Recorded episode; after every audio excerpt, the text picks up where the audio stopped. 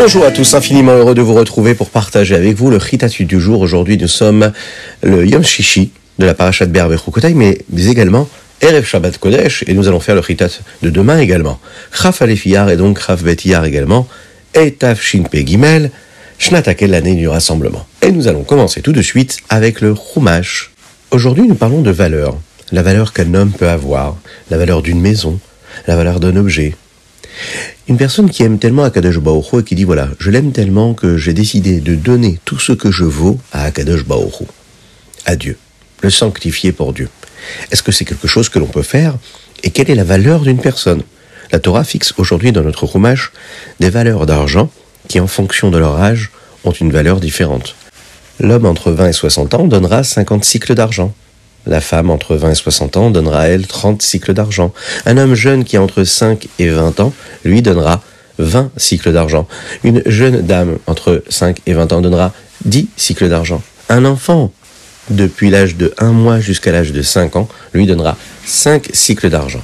Une personne âgée de plus de 60 ans, un homme donnera à ce moment-là 15 euh, cycles d'argent. Une femme, elle, qui a plus de 60 ans, donnera 10 cycles d'argent. Une personne qui promet de donner sa valeur à Akadosh Baruch Hu mais elle voit qu'elle ne peut pas respecter sa promesse. Eh bien, le Cohen, lui, va donc considérer et décider combien il doit donner.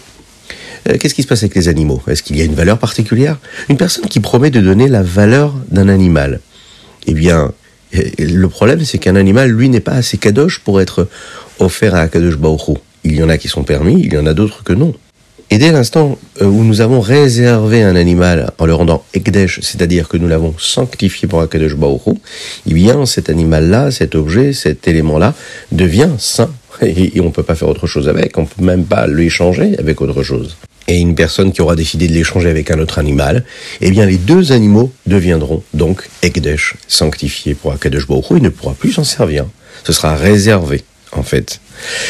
C'est ce qui se passe également aussi pour une maison. Un homme qui décide de faire un vœu, de donner sa maison pour Akadosh Baruch eh bien le Kohen va vendre cette maison-là, en fonction de la valeur qu'elle peut avoir, et euh, cet argent-là ira au Beth Une personne qui a par exemple une maison, qui l'a vendu et qui décide de racheter cette maison-là du Cohen, eh bien, il devra rajouter un cinquième de la valeur globale de cette maison-là qu'il avait déjà vendue au et qui était devenue ce que nous appelons Ekdesh, c'est-à-dire qu'elle est déjà sanctifiée pour Akadosh Baruch et donc il n'y a plus rien à faire à ce moment-là.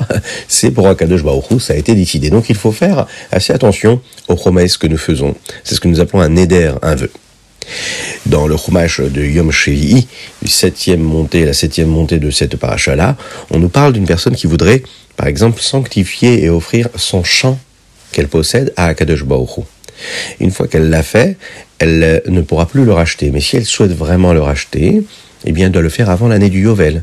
Il n'y a pas de différence si c'est un champ, par exemple, qui donne de bonnes récoltes ou pas. Hein.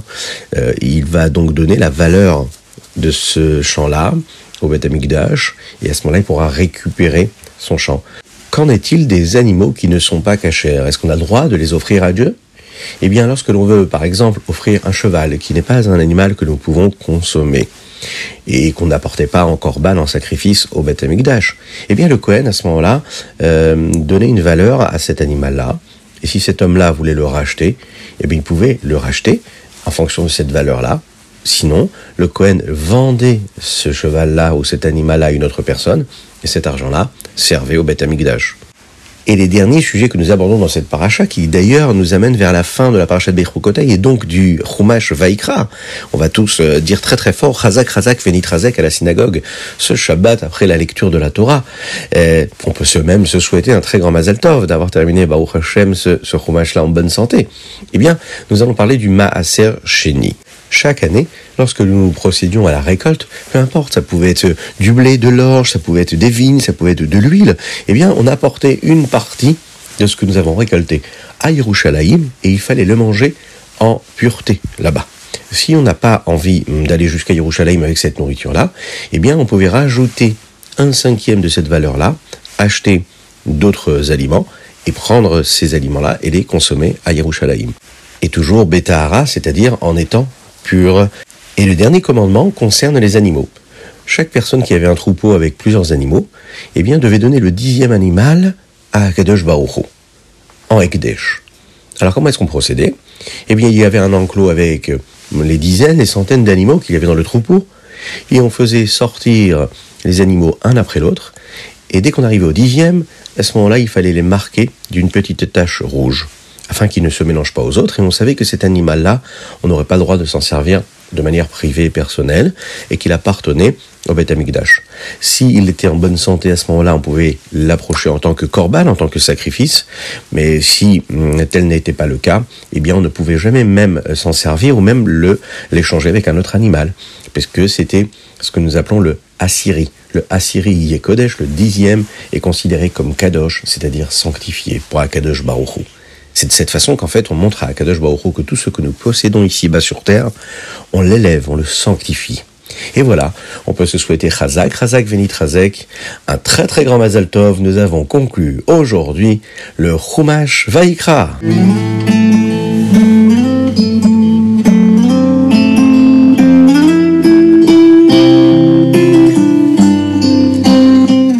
Nous passons tout de suite au Teilim. Aujourd'hui, nous sommes le 21 du mois de Iyar. Et nous lisons les chapitres Kouf Dalet à Kouf E. Dans le chapitre Kouf Dalet 104, il est dit comme ça Marabou Ma'asecha Hashem.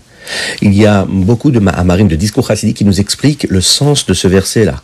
Un jour, le rabbi Shalom Dovber a étudié avec le Rav de Paul Tava, qui s'appelait le Rav Yaakov Mordechai Bazpalov.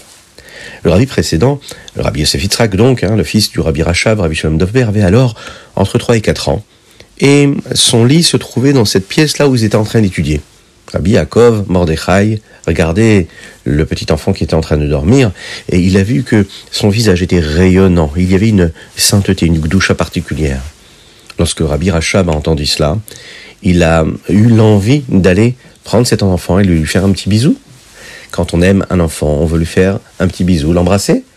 Et là, il s'est arrêté et à la place de cela, il a décidé d'écrire un discours chassidique qui s'appelle Marabou Maasecha Hashem le rabbi Rayatz, le rabbi Yosef Yitzhak quand il a grandi, eh bien le rabbi Shalom Dovber lui a donné en fait à son fils ce Mahamar et lui a dit voilà, ça c'est une façon de t'embrasser mais de manière chassidique.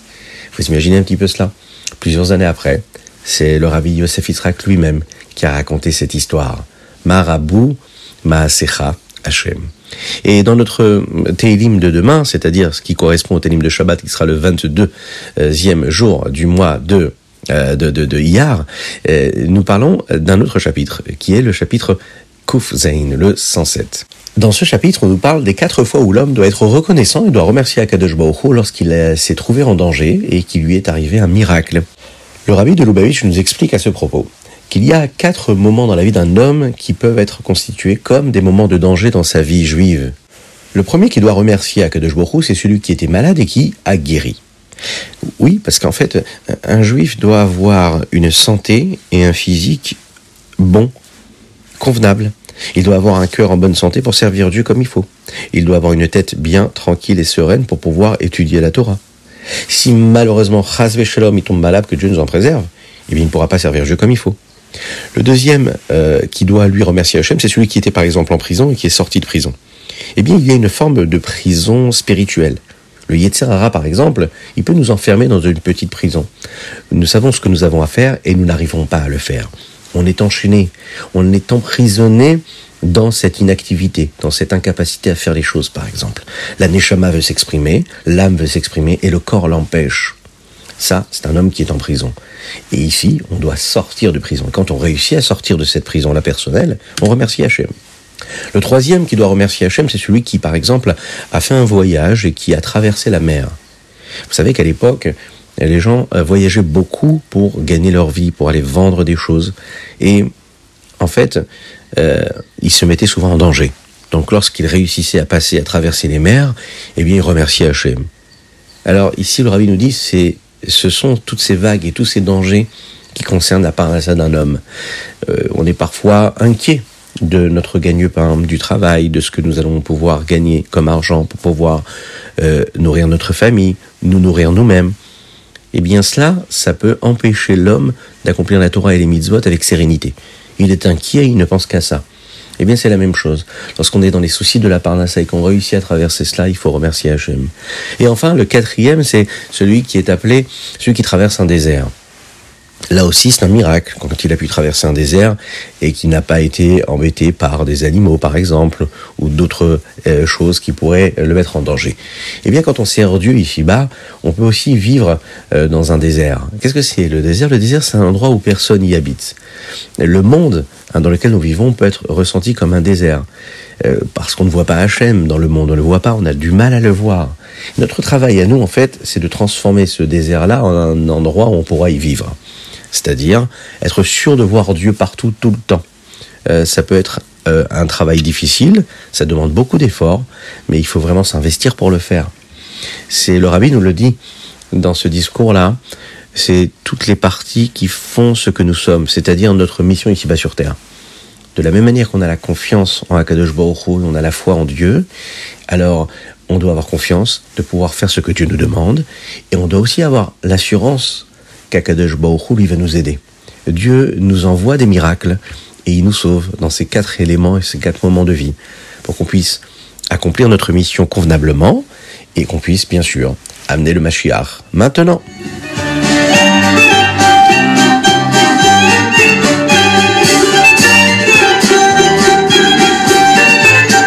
Et nous passons tout de suite au Tanya. Le Tanya, le Zaken nous dit ici, dans le chapitre Noun, le cinquantième chapitre, qu'il y a différentes façons d'aimer Akadosh Baruch Pensez qu'Hachem, il est comme notre Père, il se soucie de nous, il nous donne tout ce dont nous avons besoin.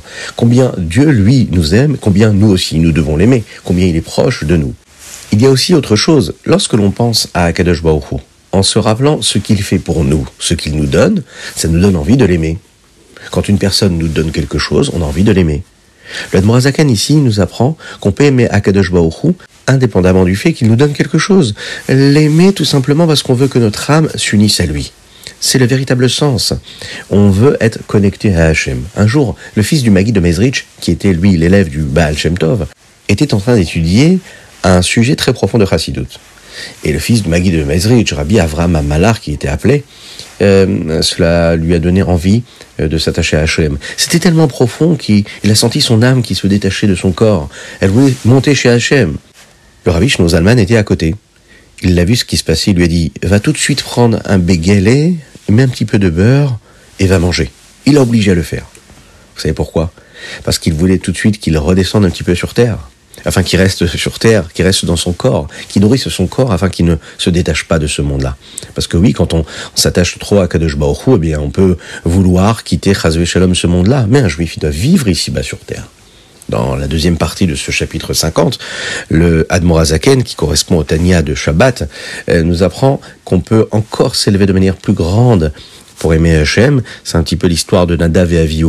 Nadav et Avihu, euh, qui étaient les enfants de Aaron à Cohen, voulaient vraiment aimer Akadosh Borou. Et tellement ils étaient proches de Dieu, tellement ils voulaient se rapprocher encore plus, encore plus de Dieu, euh, qu'ils ont décidé d'amener un korban qu'ils ne devaient pas. Et leurs âmes ont abandonné leur corps et ils sont remontés chez Hachem. C'est ce que nous appelons Kalot Nefesh. Le Admorazaken nous dit ici que c'est ce que les Lévi'im dans le Beth Amikdash faisaient. Et quand ils chantaient, ils servaient Dieu en chantant. Et le fait de chanter, ça élevait leurs émotions les plus profondes qu'ils avaient pour se rapprocher à Hachem. Vous savez que le Baal Shem Tov priait de cette façon-là. Tellement il aimait Hachem qu'il priait avec cette envie, ce désir, cette passion pour Dieu. Et il disait que c'est juste une bonté qu'Akadosh Baruch lui donne euh, de rester en vie à la fin de la tefila. Lorsque l'on pense à toutes ces choses extraordinaires que Dieu nous fait, euh, on a aussi envie de faire quelque chose pour lui.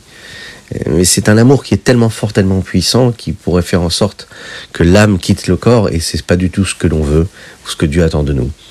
C'est le rabbi Zalman qui nous rappelle ici que quand on a ce mouvement-là de ratso, c'est-à-dire qu'on veut monter vers Hachem, on doit tout de suite euh, rejoindre aussi un deuxième mouvement qui est celui de, de chauve. Chauve, c'est-à-dire euh, j'ai envie de me rapprocher d'Hachem, mais j'ai aussi envie de faire descendre Hachem dans ma vie en accomplissant la, la Torah et les mitzvot dans, dans ce monde-là dans lequel nous vivons. C'est un amour pour Dieu, mais qui m'entraîne et qui m'attache à ce principe-là qui est d'agir, de faire, et non pas de me détacher de cette vie euh, matérielle.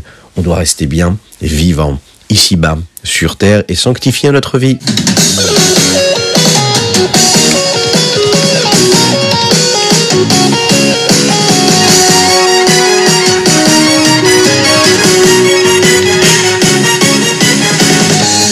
Et nous passons tout de suite au Ayom Yom d'aujourd'hui, donc de vendredi, Yom Shishi, Chafalef, ainsi que le Chavbet qui correspond au Yom Shabbat Kodesh de cette parashat Behar Bechukotai.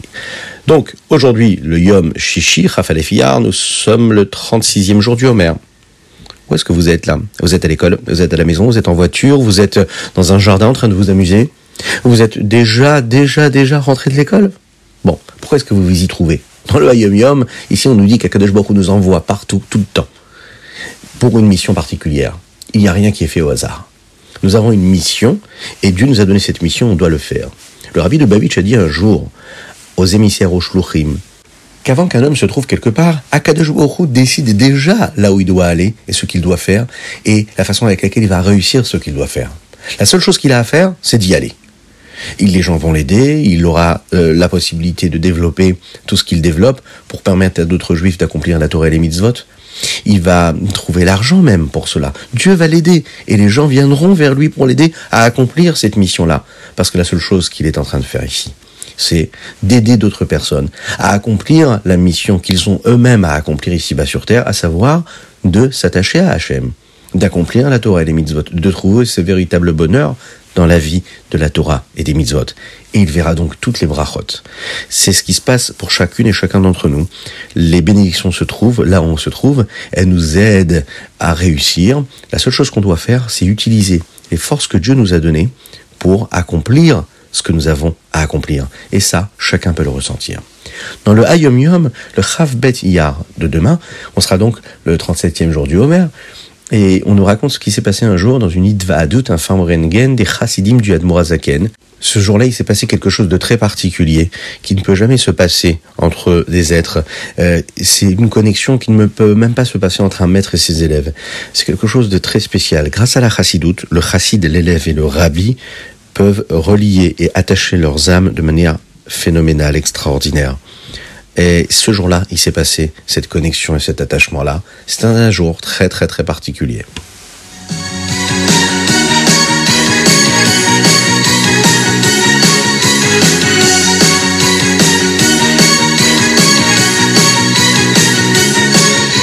Et nous passons tout de suite au Rambam. Nous sommes dans les Ilchot Teshuvah et aussi dans les Ilchot Kriyat puisque nous allons conclure les Ilchot Teshuvah avec le dixième chapitre dans lequel on nous rappelle ici, comme ça, Alpi Hadeat Yehohava.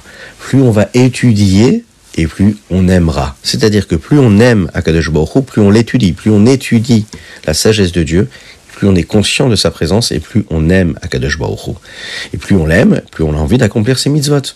On a conclu donc avec cette halakha ce que nous appelons le Sefer Mada, cette partie-là du Rambam, la première, et nous entamons la deuxième qui s'appelle Sefer Ahava.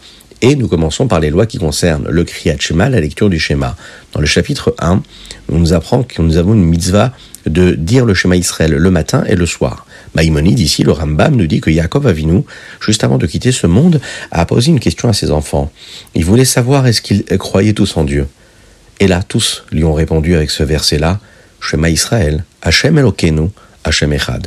Lorsque Yaakov Avinu a entendu, cette phrase-là, il l'a dit tout de suite, Baruch Shem Kevod Malchuto Leolam Vaez. C'est d'ailleurs ce que nous disons nous tous les jours, le matin et le soir. Dans le deuxième chapitre, le Rambam nous enseigne comment dire le schéma.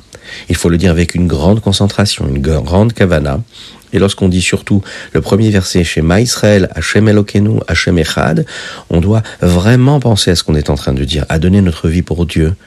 Et s'il n'en est pas le cas, si on n'a pas eu cette bonne kavana, eh bien il faut répéter ce verset-là. Un homme doit s'arrêter de travailler pour lire le schéma Israël convenablement, même s'il est en train de travailler, il doit le faire comme il faut. Dans le Rambam de, de, demain, de Shabbat, eh bien, il y a également trois chapitres. Et le troisième chapitre de ces Ilchot, ces lois de Kriyat Shema, nous apprend énormément d'alachot de lois qui nous permettent de savoir quand est-ce qu'on a le droit de dire le schéma. Si c'est un endroit, par exemple, où il y a une mauvaise odeur, on n'a pas le droit de lire le schéma. Dans le quatrième chapitre, on nous parle de ces personnes-là qui n'ont pas besoin de lire le schéma. Pourquoi? Parce qu'elles sont en train de vivre quelque chose de spécifique et qui les acquitte de dire cette mitzvah-là, de lire le schéma Israël. Par exemple, les femmes, elles, elles ont un service de Dieu qui est différent de celui des hommes. Il est spécifique et il ne dépend pas du temps. Toutes les mitzvot qui dépendent du temps, comme par exemple la lecture de schéma, il y a un début et une fin, eh bien la femme n'a pas besoin de l'accomplir. Mais bien sûr qu'elle peut aussi le lire, le schéma Israël. Une personne, par exemple, qui est en train de faire une mitzvah, qui est tellement importante qu'il ne lui permet pas de penser à autre chose, lui aussi n'aura pas besoin de faire la créa de schéma. Le chapitre premier des lois de la Tefila, c'est ce que nous abordons dans notre troisième chapitre du jour du Tanya, de Shabbat. Le Rambam nous enseigne et nous rappelle les différentes façons avec lesquelles les gens priaient avant. Les gens priaient avec leurs propres mots. À l'époque de Moshe Rabbeinu jusqu'à l'époque de Ezra à Sofer sont arrivés les Anshe Knesset Agedola et ils ont instauré le Tfilat Shmone Esre avec un rite particulier qui correspondait à la Tfila de tous. Il y a dans le Shmone Esre ce que nous appelons la Hamida également, les trois premières bénédictions qui sont des louanges pour Dieu et les trois dernières bénédictions qui sont des bénédictions de remerciement et de reconnaissance pour Dieu. Toutes les brachot, toutes les bénédictions qui sont à l'intérieur de la Hamida entre ces trois débuts et trois de fin correspondent à des demandes personnelles que l'homme fait. Et bien sûr, aujourd'hui, dans nos sidorim, nous avons un langage commun que les chachamim, que nos sages, nous ont transmis.